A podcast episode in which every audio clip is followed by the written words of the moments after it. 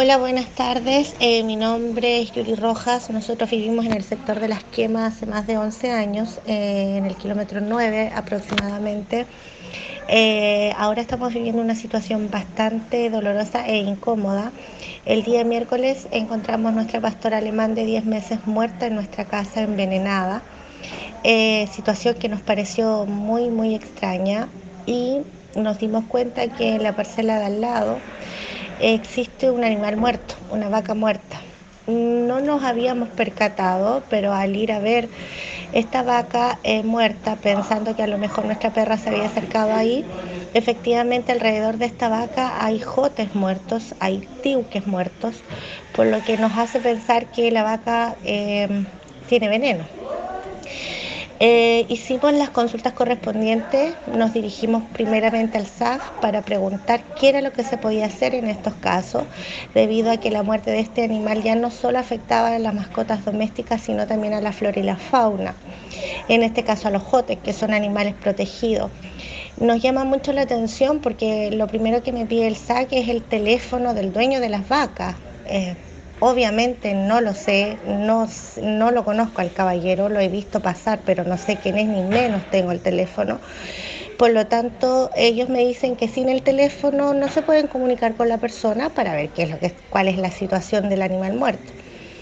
También nos dirigimos eh, a la PDI para tratar de hacer la denuncia. Nos dirigimos en dos oportunidades. Mi esposo fue personalmente y los funcionarios de la PDI le dijeron que mejor hiciera el reclamo directamente eh, en Valdivia. Eso fue lo que le dijeron los primeros. Y lo segundo, eh, le dijeron que eh, no acogía hacer el reclamo en eh, acá en la PDI, que eso no correspondía a ellos, que tenía que hacerlo a través del Servicio de Salud, Medio Ambiente o SAG. Es como que todos te dicen vaya para allá, no vaya para acá, al final uno no sabe a quién acudir.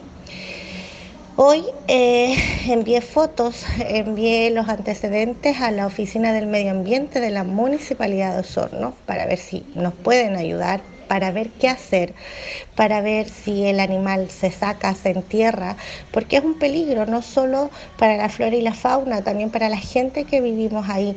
En la parcela pasa un estero, un cauce de agua, qué peligroso. Imagínense si llega a contaminar esa agua. Entonces yo me pregunto, ¿a quién más tenemos que recurrir? Uno va a un servicio público, te dicen no, vaya a este otro ese otro te dice no, vaya al otro. Y así, o sea, uno tendría que dejar de trabajar, ocupar un día entero, recorrer todas las oficinas públicas, porque por Dios, o sea, nadie, nadie te da una respuesta como corresponde. Aquí hay un peligro. De hecho, ayer tengo otro perrito envenenado que, que lo alcanzamos a llevar al veterinario. Todavía no sabemos si se salva.